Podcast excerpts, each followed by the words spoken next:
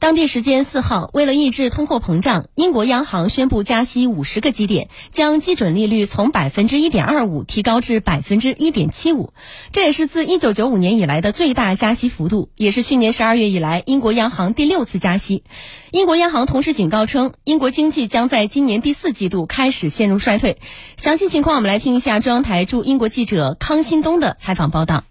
当天，英国央行英格兰银行货币政策委员会。以八票对一票的投票结果，赞成加息五十个基点，将基准利率从百分之一点二五提高至百分之一点七五。这是英国自一九九五年以来的最大幅加息，也是二零零八年十二月以来的最高利率。自二零二一年十二月以来，英国央行已加息六次，前五次每次加息幅度为二十五个基点，此次增大加息幅度，以应对经济衰退和高企的通货膨胀。英格兰银行当天警告。英国经济将在今年最后三个月陷入衰退，并将持续到二零二三年底，这会是二零零八年金融危机以来时间最长的衰退。英国六月份通胀率达到百分之九点四，创四十年来新高，也是此前英国央行百分之二目标的四倍多。英格兰银行当天的预测显示，英国家庭能源费用将在十月份大幅攀升。推动通胀率在今年第四季度达到百分之十三点三的峰值，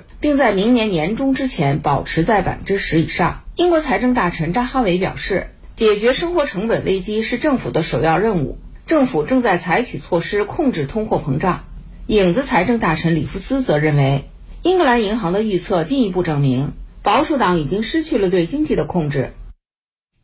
据日本媒体报道，东京电力公司八月四号发布消息称，将福岛第一核电站储存的含有氚等放射性物质的核污染水排入大海的排海设施工程已于今天正式开始施工。详细情况来听一下中央台驻日本记者何新磊的采访报道。东京电力公司计划将福岛第一核电站积存的核污染水稀释后，通过海底隧道排入距离核电站大约一公里的近海。这项计划已于二号得到福岛县政府以及大熊町政府、双叶町政府的同意，因此东京电力公司宣布四号早上七点正式开始施工。当天的施工内容具体包括安装核污染水储存罐以及通向海底隧道的管道。另外，隧道主体工程已于四号开工，目前已在海岸附近预先挖制的竖井地下大约十八米深处进行海底挖掘。东电方面表示，根据日本政府指示，争取在明年春季开始排放，但受气象等因素影响，相关施工工程也可能延迟至明年夏季完成。